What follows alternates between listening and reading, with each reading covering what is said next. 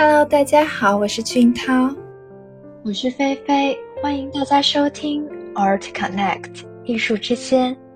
我们希望通过这个平台来分享我们对艺术的热爱，通过探讨艺术家之间的联系，连接艺术与我们的生活。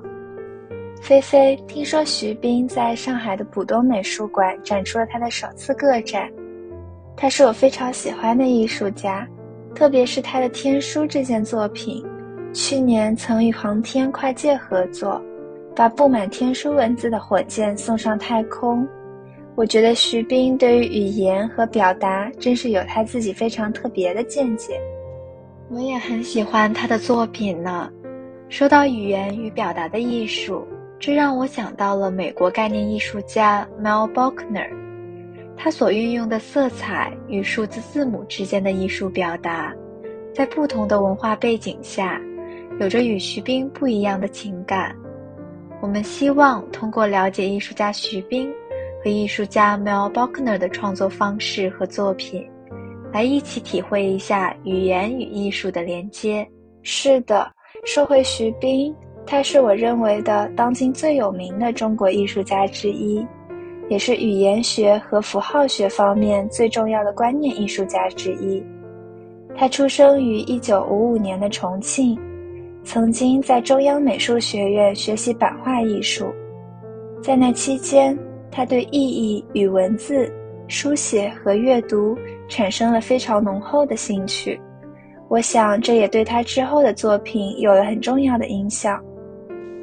嗯嗯，俊涛，之前你提到过的《天书》是徐冰最有代表性的作品。这件作品是他从1887年到1991年，用了四年多的时间完成的。当时他在中央美院十多平米的小房间，却创造并刻制出了四千多个伪汉字，也就是《天书》的内容。为什么要称作伪汉字呢？是因为这些徐冰创作出来的汉字是不可视读的，也是他对汉字和英文字母的再创造。徐冰曾评价《天书》这件作品时说过：“这是一本在吸引你阅读的同时又拒绝你进入的书。它具有最完备的书的外表。它的完备是因为它什么都没说，就像一个人用了几年的时间。”严肃认真地做了一件没有意义的事情。是的，对我来说，《天书》就是这样一件充满矛盾的作品。对的，菲菲，在徐冰创造出这四千多个伪文字之后，他采用活字印刷的方式，将这些文字用宋体制作成了一套古代经轴长卷。这样考究复杂的制作。让人们很难相信，居然无法从中读出任何内容。整件作品既吸引又阻碍着人们的阅读欲望，充满着矛盾。就像徐冰曾经提到的，这些假字似乎让知识分子不舒服，迫使人们对现有的知识体系产生怀疑。很多人在展览期间强迫症似的想要找出哪怕一两个真正的字。就像我第一次看到天书时，好像完全忘记了这是一件艺术品，只想着快些找到自己认识的字，哪怕是一个偏旁部首。当时真是完全陷入了天书的迷宫里。我感觉天书这件作品是徐冰为我们创造的一个巨大的事实，但深入探究，这个事实又是如此的虚幻，就如同当今的时代。充满着现实与虚幻的东西，很难有一个边界，考验着我们对这些模糊事物的判断与解答。而徐冰在零三年进行的地书项目，则是完全相反的。那是一本在任何地方出版都不用翻译的书。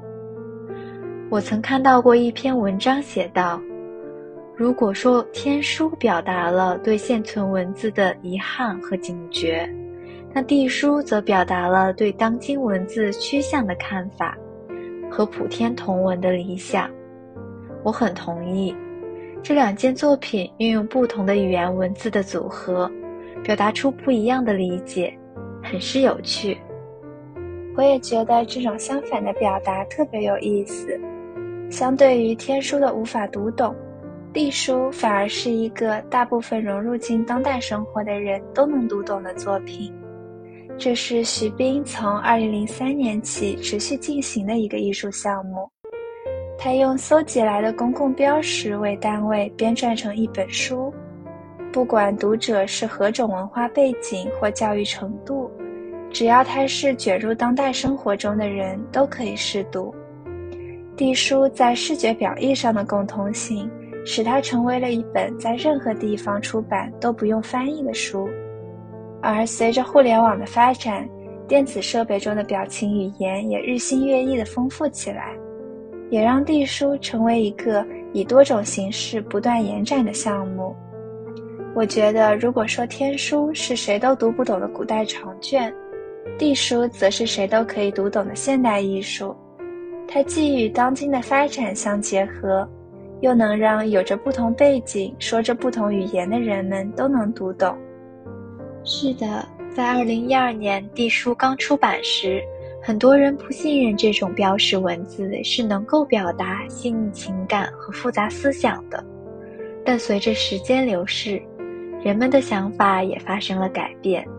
特别是新一代的我们，对这种视觉化的、简洁不费力就能掌握的交流方式产生了喜爱，并在公共领域和手机私信中广泛使用，促使了这种标识文字逐渐成熟发展，并被人们发掘出它特有的表达力。这点从我们对 emoji 使用的喜爱上就可以看得到。我认为地书也是变相的展现了时代和科技的发展，对于语言和表达的改变和影响。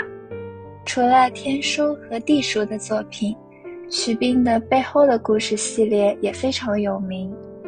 他是从2004年开始创作这个系列的，灵感来源于他在机场转机时一处毛玻璃后面盆栽植物的效果。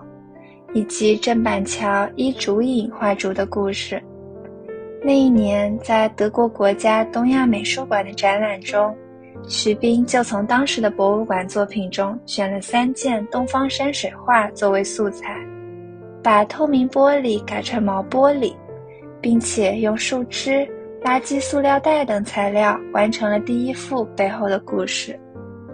俊涛，我最爱的徐冰的作品就是他的这个背后的故事系列。